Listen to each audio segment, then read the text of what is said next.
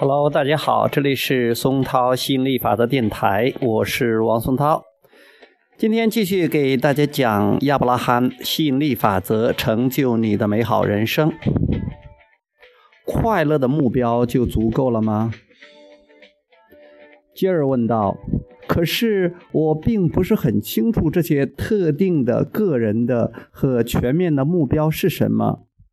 难道还有什么比仅仅把快乐作为目标更重要的吗？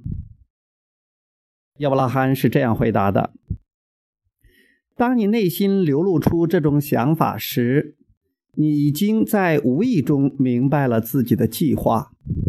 换而言之，你说，因为我不清楚这些特定的个人的和全面的目标是什么。”你不知道这些特定的目标是什么，是因为从来没有什么特定的目标。在你出生前，你有些大概的目标，比如要快乐，要成为激励者，要持续的成长。但是，用以实现这些目标的特定方法或手段，取决于你此时此刻的决定。在这个时候，你是创造者。好，今天就聊到这里，我们下次接着再聊，拜拜。